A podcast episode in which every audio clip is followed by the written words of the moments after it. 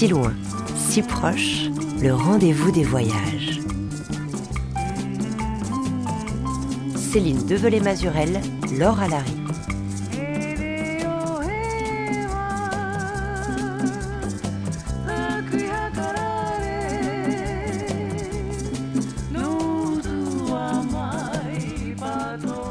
Bonjour à tous, bonjour à toutes. Pendant longtemps, l'histoire des découvreurs, autoproclamés de l'Amérique, des Indes, de l'Afrique ou de l'Océanie, s'est écrite, on le sait, à sens unique, du seul point de vue européen ou occidental. Ainsi, selon ce narratif éculé mais persistant, seuls les Occidentaux auraient découvert et bravé l'inconnu, seuls les Occidentaux auraient regardé l'autre sans jamais vraiment le comprendre, et seuls les Occidentaux en auraient fait le récit.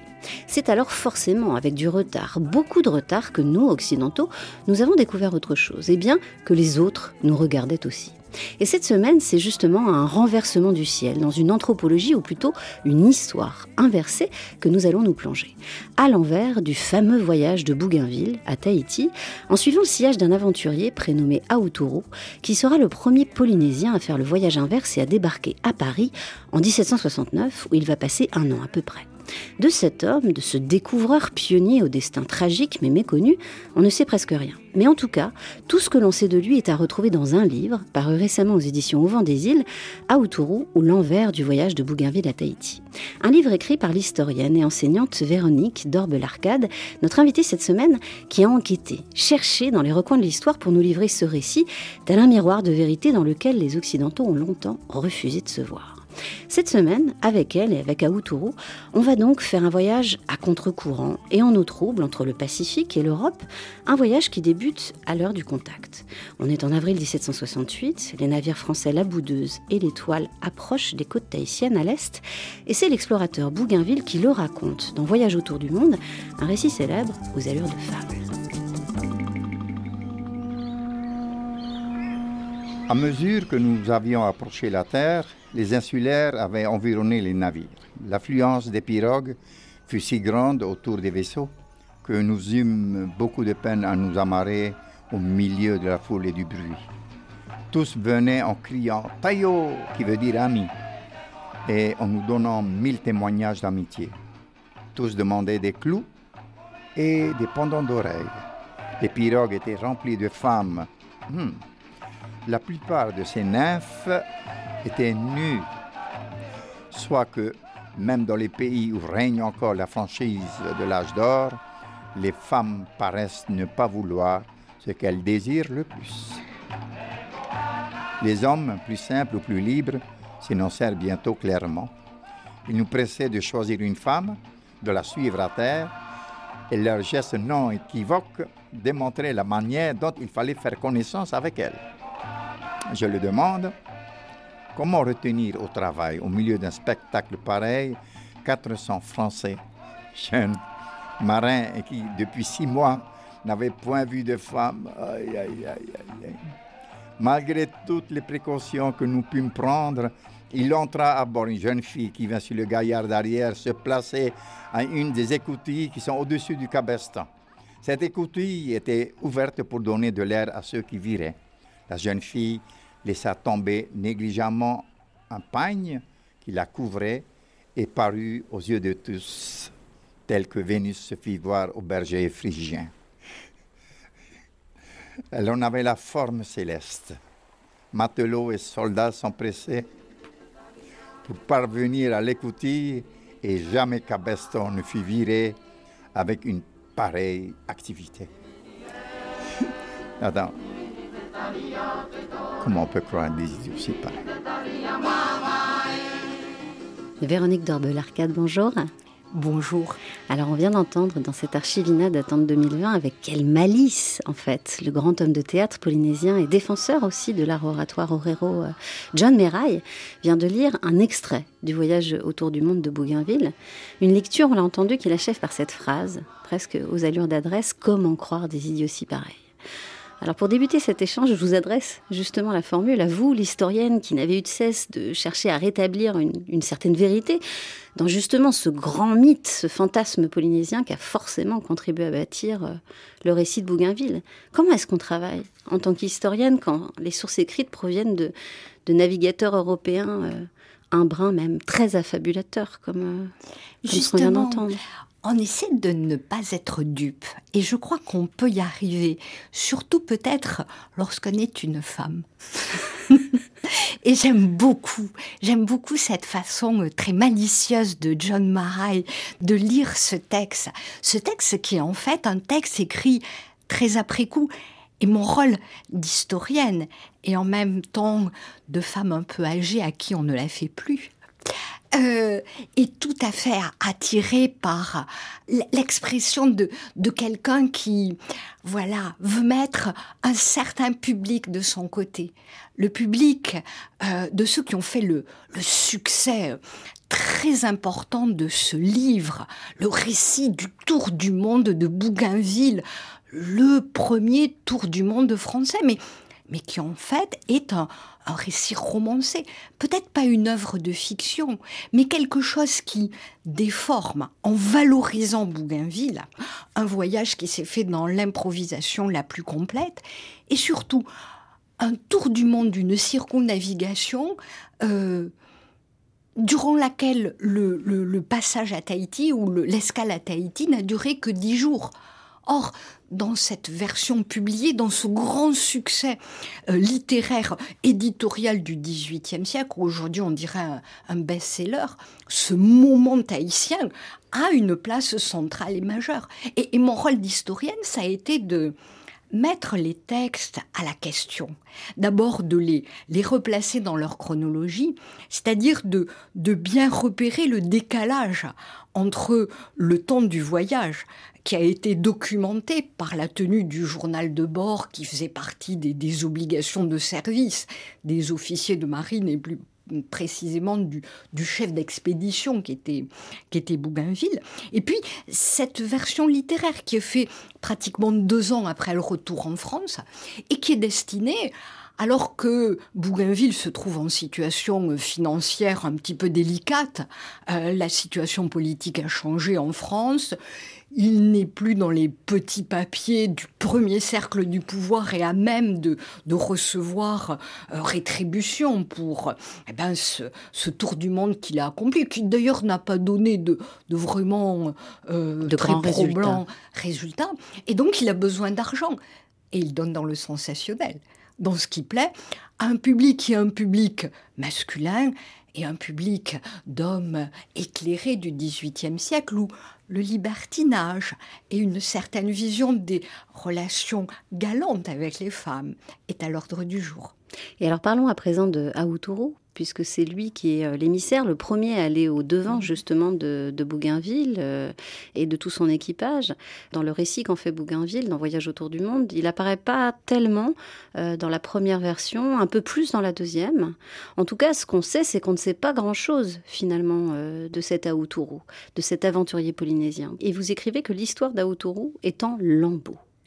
Qu'est-ce qu'on sait au juste de cet homme? Justement, on ne le connaît que de manière indirecte, par miroir. En fait, à Autourou, on a de lui que ce qu'en disent ceux qui l'ont rencontré. Euh, c'est quelqu'un dont on n'a pas de parole directe.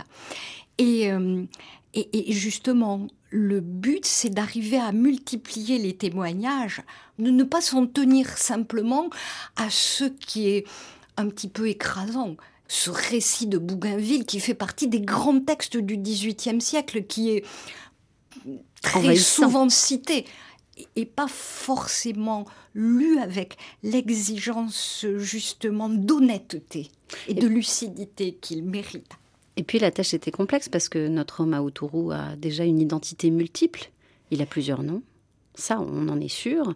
Effectivement, on ne connaît pas euh, sa voix, sa, forcément, sa stature, son visage. Il n'a pas été peint. Euh, mais on sait qu'il s'est appelé donc Aoutourou, mais aussi Boutaveri. On l'a aussi nommé Boutaveri. Enfin, il y a eu comme ça plein de déformations euh, de son identité, mais en tout cas, il a une identité multiple. Je pense que euh, dire qu'il a une identité multiple, c'est peut-être une façon européenne de dire quelque chose qui se, en fait, qui est l'expression d'usage polynésien. Ça ne veut pas dire qu'on ne peut pas en parler, mais il faut être conscient du fait que on est à distance. Bien sûr. Et voilà, comme parfois on a une distance respectueuse vis-à-vis des choses, et c'est là, je crois, que quelqu'un comme moi peut se placer. En, en Polynésie, ou en tout cas pour les Tata Tahiti, les gens on change, voilà, on change de nom quand euh, il arrive quelque chose de fort dans une existence, quand on contracte une union matrimoniale, quand euh, on est confronté à la perte d'un être cher ou quand on vit quelque chose de fort. En fait, on change de nom. Et il se trouve que lorsque Bougainville arrive, euh, Hauturu devient effectivement Putaveri. Parce que quand on conclut un pacte d'alliance, mais qui est une, une, fraternité choisie avec quelqu'un, on prend son nom, on échange le nom. Et il se trouve qu'en tahitien, on prononce Bougainville Putaveri. Et donc désormais, Aoturu s'appelle Bougainville et on devrait appeler Bougainville Aoturu si effectivement l'équilibre et l'équité des choses et si le, respect de l'usage polynésien est à l'ordre des choses. Mais le fait que Aoturu change de nom, ça ne veut pas dire forcément qu'il change d'identité. Il y a une, profonde continuité dans un être fidèle à la société, à la culture polynésienne qui est la sienne, tout au long de cet extraordinaire voyage qu'il fait en France. Sachant qu'au moment où Bougainville débarque à Tahiti, qu'il appelle alors la Nouvelle Citerre, il ne sait pas qu'un an euh, à peine avant lui, en juin 1767, des Britanniques, commandés par Samuel Wallis, ont été finalement les premiers Européens à aborder euh, à Tahiti, à y séjourner euh, un mois, ce qui en dit long finalement sur le dialogue et la communication établie avec, avec les autochtones par Bougainville. On écoute une archivina datant de 2020 de Serge Tcherkezov, ethnohistorien, membre fondateur du Centre de recherche et de documentation sur l'Océanie et spécialiste des premiers contacts entre Polynésiens et Européens.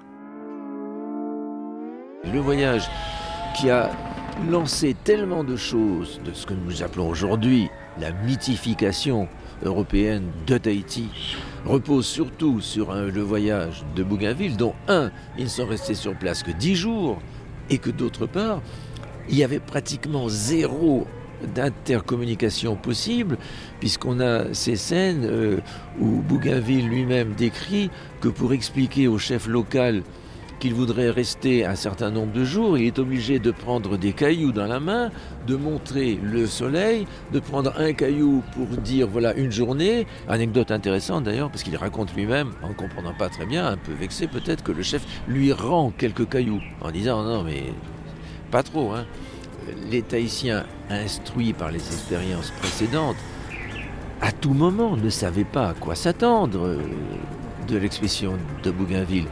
Bougainville et Tahiti sans lieu de penser qu'ils n'ont jamais été pris pour des amis pacifiques. Ils ont été pris pour d'immenses dangers avec lesquels il fallait. On ne savait pas du jour au lendemain ce qui pourrait, qui se passer. En tout cas, c'est pour dire que il n'y avait pratiquement pas un mot d'intercompréhension possible. Alors se dire que c'est le voyage qui nous dit plein de choses sur la culture tahitienne traditionnelle, c'est renversant.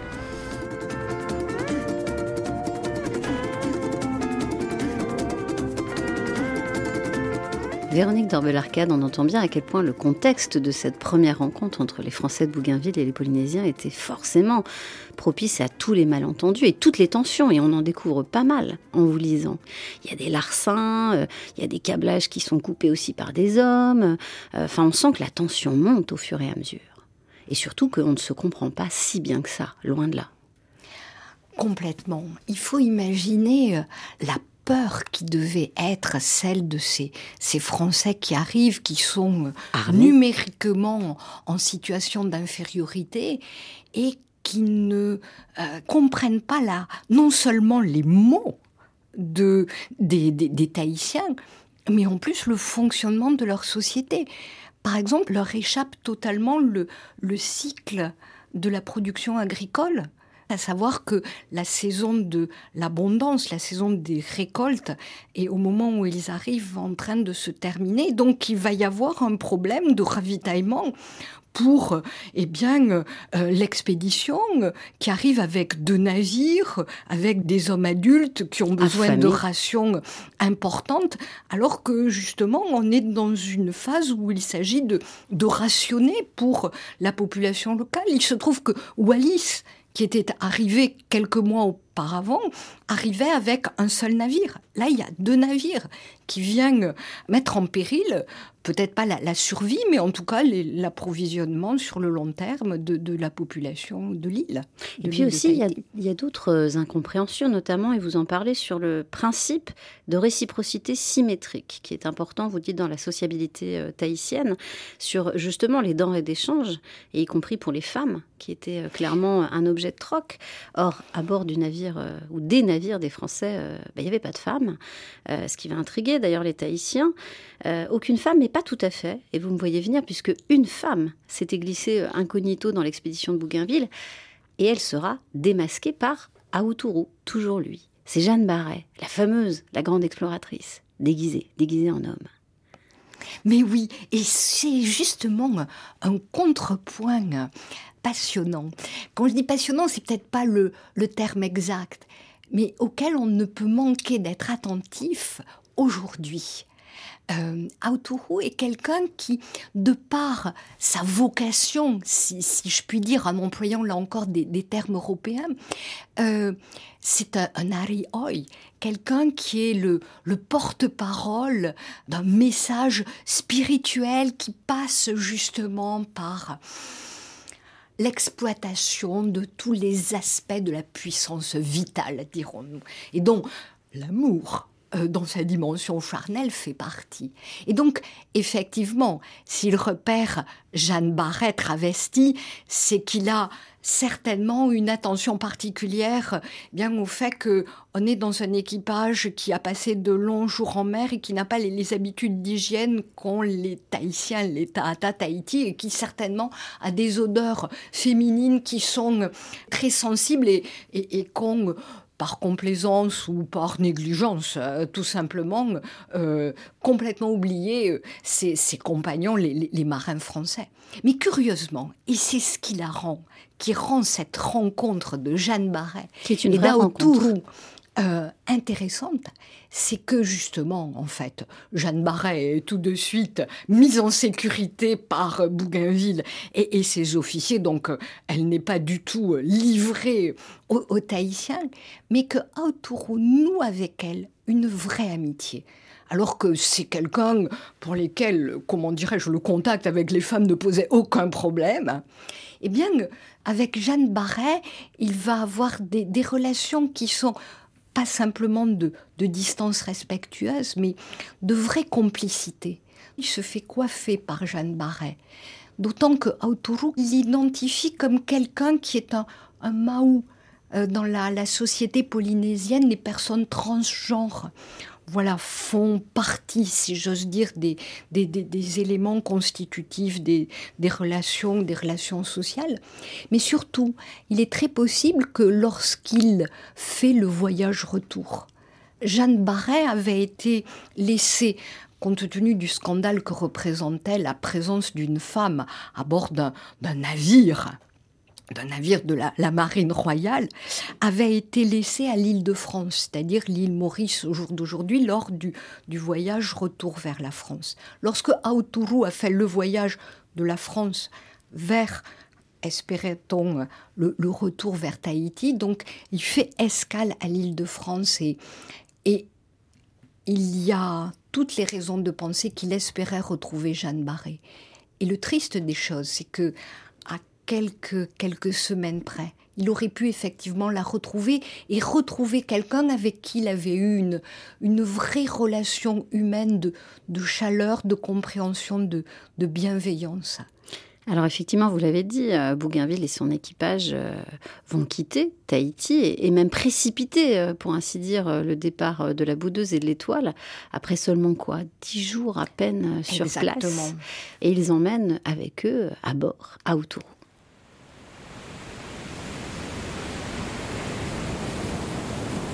Avant l'arrivée des, Européens qu'on connaît dans la deuxième moitié du XVIIIe siècle, il y avait eu un certain nombre de, prophéties dites par des, grands prêtres et des prêtresses, y compris à Mangaleva, qui prédisaient l'arrivée des, grandes pirogues sans balancier, avec des hommes qui seront comme nous, mais pas comme nous, mais qui font partie de, de du tronc commun, qui font partie de l'humanité, mais qui seront différents de nous, et qui annonçaient toute une série de grands changements, de grands bouleversements, dont voilà, ils prendront nos terres. Voilà, ça dépend des, types de prophéties, mais les, gens, semble-t-il, étaient déjà un peu au courant qu'il allait se passer des choses.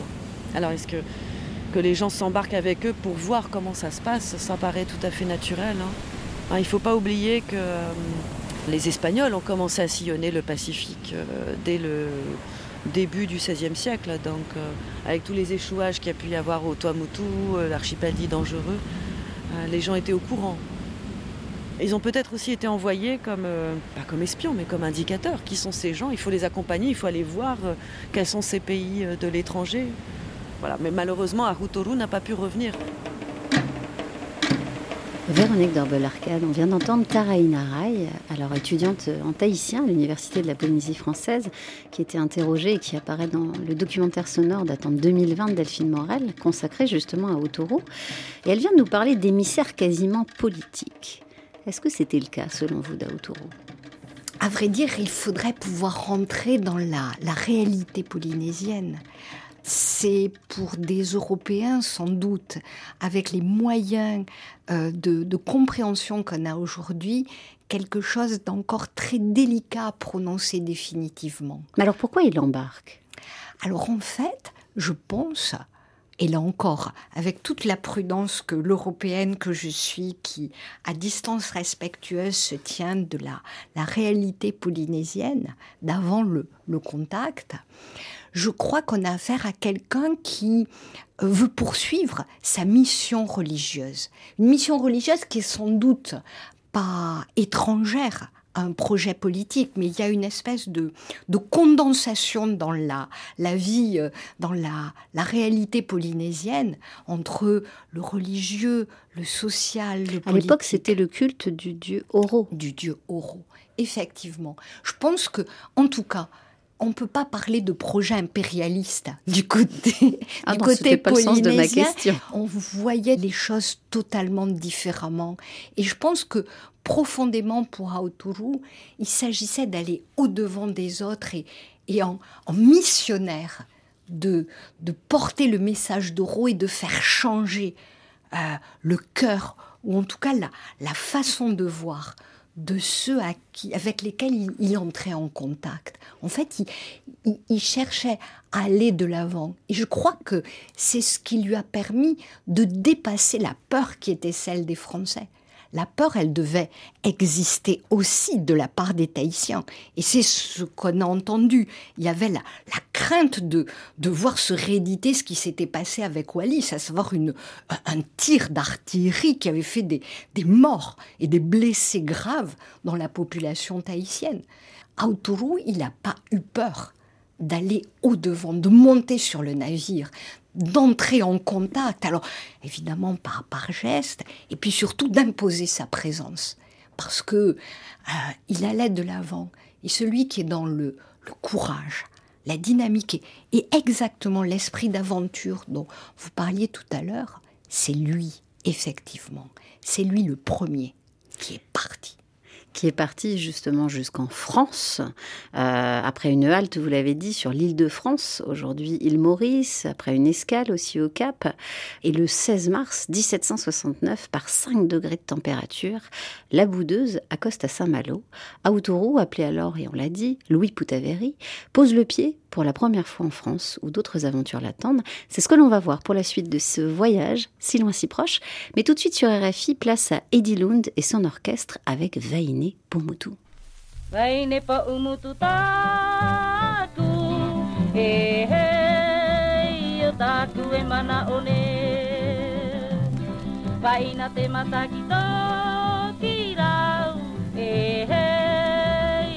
atu e. mau mau atu na taku taura. I te haka mau atura i te hua tani tani e. Mau mau atu na taku taura. I te haka mau atura I te hua tani tani e. E pipi ki ka mamu E. te E pare anu anu e I te piha i mo e ai e. I te piha i mo e ai koe E taku hoa. Mau mau atu na taku taura I te haka mau atu ra A vivi na papa iawa O te kura matavare Mau mau atu na taku taura. I te haka mau atura. A vivi na papa iawa O te kura mataware.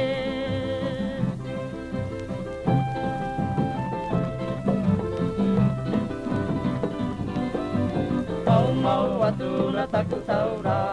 I te haka mau atura.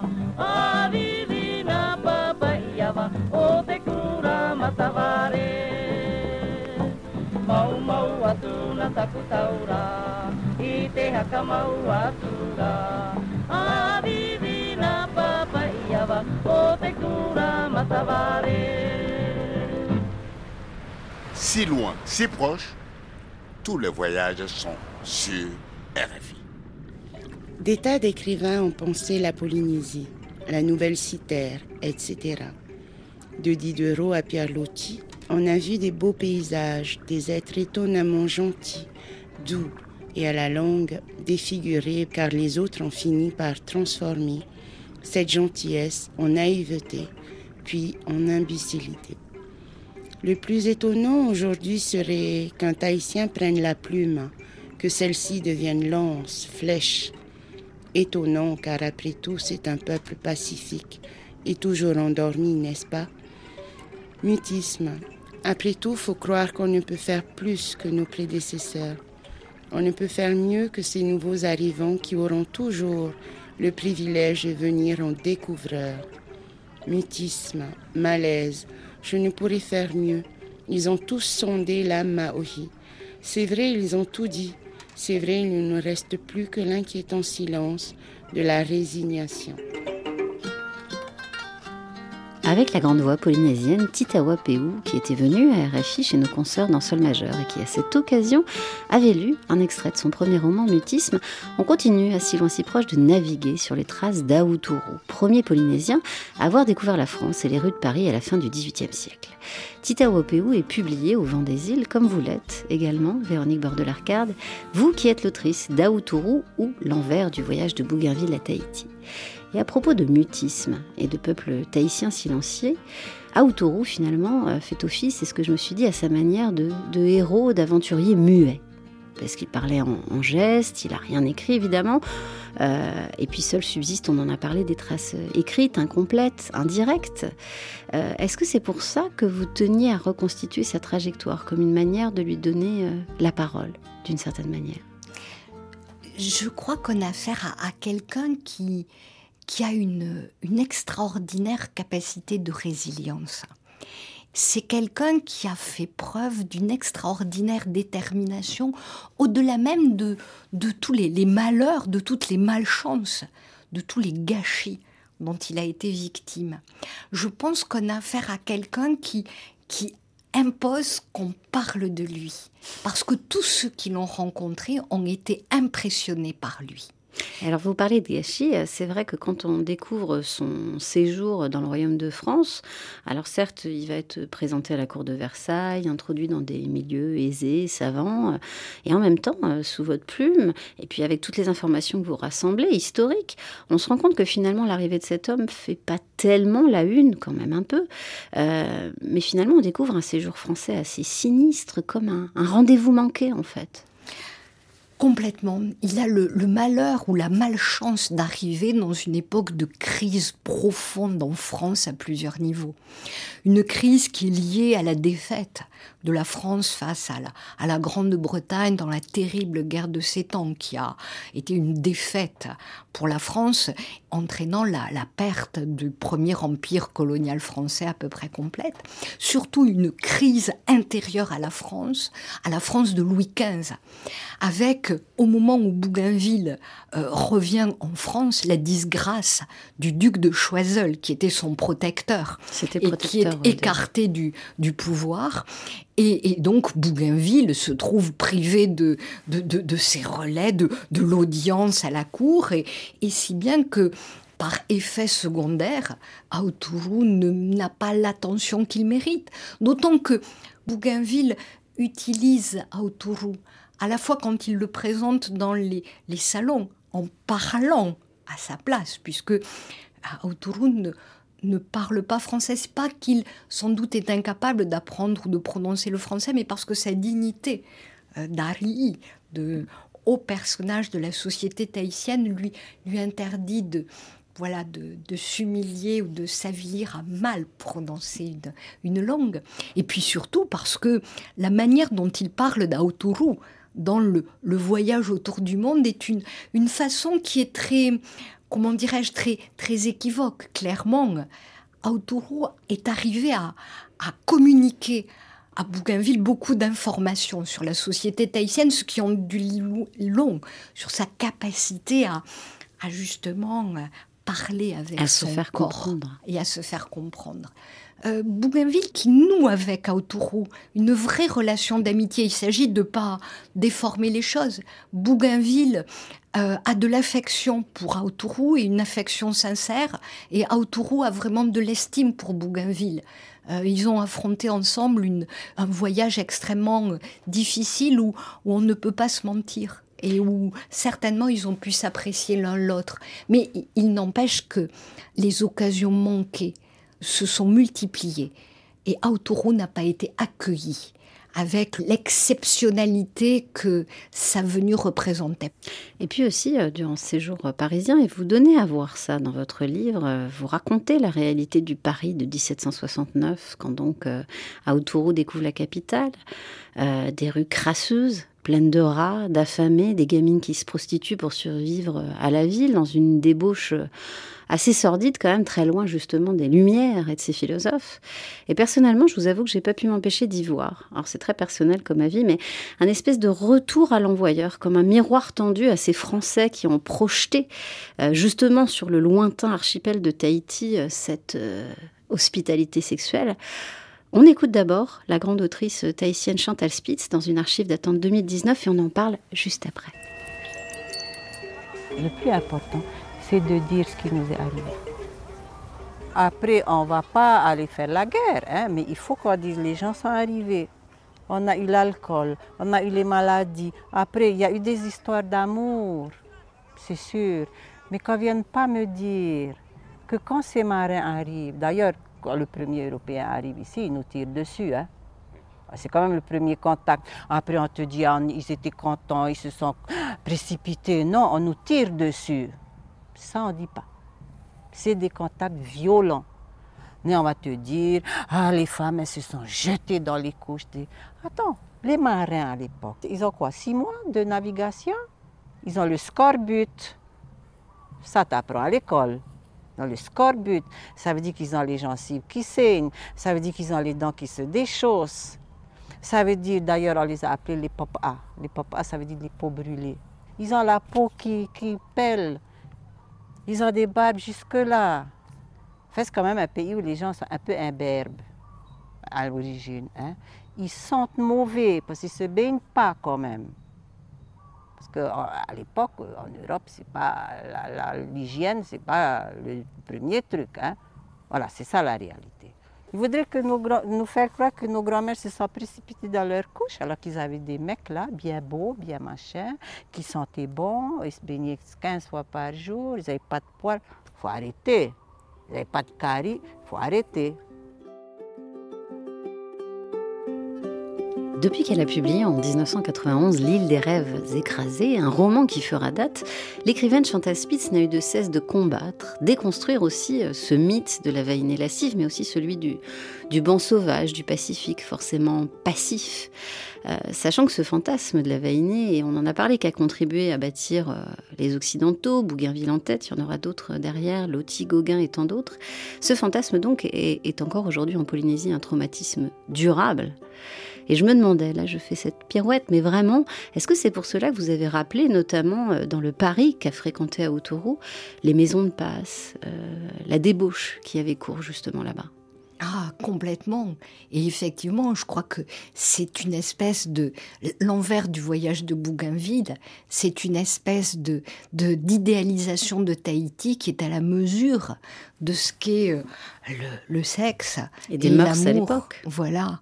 Et en particulier dans ce, monde urbain extrêmement dur qui est celui que découvre Autourou lorsque Bougainville, aux abois financièrement, se lance à corps perdu dans l'écriture de euh, fantastique ou en tout cas euh, idéalisante de, son tour du monde, alors que Autourou fait la, démarche inverse, alors que Bougainville est en train de, de mythifier Tahiti. euh, Autourou découvre la réalité de, de la France. On se demande justement si finalement dans cette curiosité qu'avaient les Européens pour, euh, pour lui, euh, c'était pas finalement encore euh, dans cette histoire de miroir une façon de se voir aussi à travers lui. C'est-à-dire que l'Antiquité a eu ses barbares et là l'Europe des Lumières a ses Indiens, pour mieux finalement se définir. Donc il y a une curiosité, mais qui finalement, c'est toujours pour revenir à soi. On a l'impression quand même que souvent c'était euh, un faire-valoir pour Bougainville, une façon aussi pour d'autres. Je pense à Diderot euh, avec le supplément au voyage euh, de Bougainville, qui finalement fait du, du- du peuple tahitien et du décor finalement une façon de- de- de- de- d'argumenter ses idées, anticléricales notamment. C'est certain, le XVIIIe siècle est une époque extrêmement complexe et, justement, enfin, les, les spécialistes du XVIIIe siècle aujourd'hui rentrent dans toute la complexité de cette relation aux, aux non-européens et qui est quelque chose qui est à la fois une manière détournée de, dénoncer les travers d'une société qui est en train de changer, dont le caractère injuste, insupportable et clairement ressenti. Vous, vous parliez de Diderot, oui, tout à fait. Mais en même temps, il y a aussi déjà une haine de soi des Européens. Et justement, la manière dont, au XVIIIe siècle, les non-européens ne sont plus perçus comme des sauvages et des barbares au sens péjoratif du terme, témoigne bien du fait qu'il y a déjà un doute profond sur la légitimité du fonctionnement des valeurs de la, la société européenne. Mais là encore, c'est très contradictoire, c'est très complexe. Et, les spécialistes aujourd'hui, justement, avec beaucoup d'attention, analysent tous les sous-entendus, toutes les implications sur le moment et sur le long terme de ce, mélange de, sentiments passionnels à l'égard des autres, à tous les sens du terme passion. Pour en finir avec Bougainville et se souvenir d'Aotourou, c'est le sous-titre qu'on aurait bien vu euh, à votre livre, Véronique d'Orbe-l'Arcade. Se souvenir d'Aotourou euh, qui va euh, finir ses jours. Et vous l'avez dit, sur le trajet retour, après une année assez morne, on en a parlé, euh, passée en France, une mort survenue donc le 6 novembre 1771, lors du voyage retour, permis notamment par Bougainville, mais surtout par euh, Madame de Choiseul. Euh, et cette mort, vous l'abordez, Véronique d'Orbe-l'Arcade, dans votre livre dès le début, parce que c'est finalement presque ce qui a été le plus documenté. 28 octobre 1771. Enseigne de vaisseau chevillard de Montaison. La petite Vérole s'est manifestée à bord trois semaines après notre départ. À Autourou, l'insulaire de Tahiti que nous allions rendre à sa patrie d'où il avait été amené en France par M. Bougainville, a été attaqué le premier. L'état-major a arrêté que nous irons relâcher à Fort Dauphin, établissement français situé dans le sud de Madagascar. Novembre 1771. Enseigne de vaisseau roux. Le 6. Aotourou est mort à 8 heures du soir. Sa mort nous a touchés, d'autant plus qu'il était en partie cause de cette expédition et qu'il était bon homme. Privé de notre interprète, nous allons avoir la plus grande peine à nous insinuer auprès des insulaires de Tahiti. On le regardait avec raison comme un homme nécessaire pour ce voyage. Il y avait lieu d'espérer qu'en reconnaissance des bons traitements qu'il avait reçus de la nation de France, il se serait employé à nous servir auprès de ses compatriotes de Tahiti. Garde de la marine du Clémer. Malgré l'épidémie à bord et le décès d'Aotourou, le capitaine Marion a décidé de continuer le voyage. Le projet est de faire route vers Tahiti tout en cherchant les terres australes, en présumant qu'elles existent. Nous allons explorer la mer à l'est entre les 43e et 50e parallèles de latitude. Si nous ne trouvons pas de terre, nous continuerons la route jusqu'à la Nouvelle-Zélande.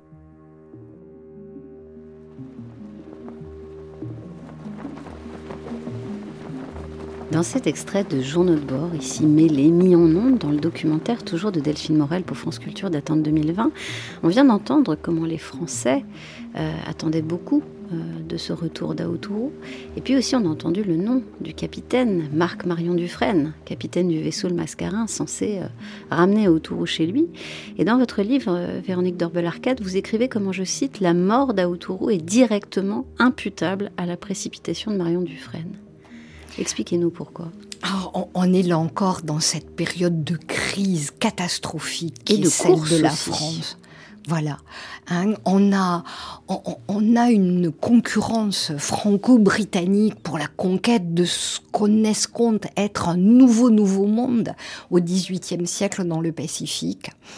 On a affaire avec Marion Dufresne à quelqu'un qui a été euh, euh, ruiné ou en tout cas mis en très sérieuse difficulté matérielle par l'effondrement de la Compagnie française des Indes et qui est poussé dans une espèce de, de course à la réussite et qui euh, évidemment néglige les précautions euh, sanitaires. Aotourou avait manifesté euh, sa, sa capacité, enfin sa, sa, volonté de vivre, et donc euh, certainement qu'il aurait été capable de survivre s'il avait été soigné dans de bonnes conditions, même à une attaque de petite vérole. On la soignait très mal à l'époque, mais il y avait des, des survivants, et on peut penser qu'animé par le, le désir de, de revenir chez lui, il aurait pu survivre. Parce qu'en fait, euh, le capitaine euh, savait que Ah oui, tout à fait. avait des signes de maladie et il est Exactement. parti quand même. Et voilà, au lieu de le soigner à terre, ou en tout cas de, de lui permettre de, de vivre la- la- l'attaque de, de, de la, la maladie euh, dans des conditions qui lui donnaient des chances, effectivement, de pouvoir la, la surmonter. Sachant qu'à la fin de votre livre, justement, je disais, la, la mort, euh, finalement, vous vous en débarrassez euh, dès le début. Et à la fin, vous préférez euh, ne justement pas en rester à ça, mais au contraire, parce que c'est quand même une triste fin sur le chemin du retour. On savait qu'il était, euh, petite parenthèse, à Autourou, assez déprimé. Il était de plus en plus triste. Il voulait Mmh. rentrer chez lui. Euh, Et donc, en fait, vous ne voulez pas en rester à cette triste fin. Au contraire, vous prolongez d'une certaine manière son voyage en évoquant les autres aventuriers euh, polynésiens partis euh, comme Mhm. lui au-delà du ciel, vers l'Europe. Alors il y a Tupaya, parti avec Cook, vous citez aussi Iti Iti, et puis surtout euh, Omai, qui en 1774 euh, va débarquer en Angleterre, et puis va revenir. Lui, il va revenir parmi les siens trois ans plus tard. Qu'est-ce que nous apprend finalement ce voyage retour Justement, qu'est-ce qu'ils nous apprennent? Eh bien que, voilà, ce terrible concours de circonstances, cette accumulation de gâchis qui empêche Aotourou de revenir chez lui, en fait, on peut en avoir une idée à travers ces, personnages. Mai, justement, n'était pas du tout dans la situation sociale qui était celle de Aotourou, qui faisait partie vraiment de, de l'élite de la société. Son retour n'a pas été vraiment convaincant. Par contre, Puoro, qui lui est parti avec les Espagnols et qui est rentré, a pu comparer euh, ce qui s'était passé avec les, Britanniques. Et euh, Puoro pensait que les Espagnols étaient bien supérieurs aux Anglais. On n'a pas pu comparer avec les Français puisque le- leur présence au XVIIIe siècle dans le Pacifique s'est limitée à celle de, de Bougainville. La Pérouse n'est pas passée par Tahiti. Donc voilà, il n'y a pas eu de comparaison avec les Français. Mais ce qui est certain, et ce dont on a la, la preuve sûre aujourd'hui, c'est qu'il y a eu communication de la part de ces voyageurs sur leur expérience avec les Européens. Et qu'il y a même eu intégration des voyages des Polynésiens dans le savoir qu'on peut qualifier de, géographique des Polynésiens. En particulier, Iti Iti, qui a participé à l'exploration du Pacifique avec Cook, eh bien, a, rapporté au Tata Tahiti la connaissance d'îles dont on avait perdu euh, dans la, la, circulation, dans la navigation polynésienne dans le Pacifique le souvenir. En conclusion, euh, Véronique Bord de l'Arcade, aujourd'hui, est-ce que, euh, avec votre travail et plus largement la volonté actuelle aussi de, faire émerger des figures polynésiennes dans un récit quand même largement amputé de voix polynésiennes autochtones, est-ce que vous pensez qu'on a avancé, qu'aujourd'hui, par exemple, dans le cas d'Aouturu, on le connaît mieux, on le connaît bien à Tahiti, en Polynésie plus largement? En tout cas, ce que je pense, c'est que on, parle de lui. Je pense qu'on peut dire qu'on l'identifie comme quelqu'un qui est pas simplement un acteur de l'histoire et du passé polynésien, mais quelqu'un qui, qui porte la trace et le poids justement de ce qu'est la présence des Français à Tahiti. Je pense que une des raisons pour lesquelles il est occulté, c'est aussi le fait qu'il a voyagé avec les Français qui ultérieurement sont devenus les colonisateurs de Tahiti et on ne peut pas, on ne peut pas exonérer ça. Euh, enfin, on ne peut pas exonérer, on ne peut pas oublier ça. Le, terme est sans doute pas exact. Je pense que euh, ce qui est sûr, c'est que un livre d'histoire sur Aoturu, ça n'est qu'une partie de son histoire et que je pense qu'il y a une génération d'historiens polynésiens qui est en train de monter et qui vont contribuer à, à continuer cette histoire. Euh, L'histoire, c'est jamais quelque chose de définitif et la connaissance du passé, c'est quelque chose qui est lié à ce qu'on fait du présent et à la manière dont on voit l'avenir. Moi, je crois que Aoturu, il ne fait que continuer sa route.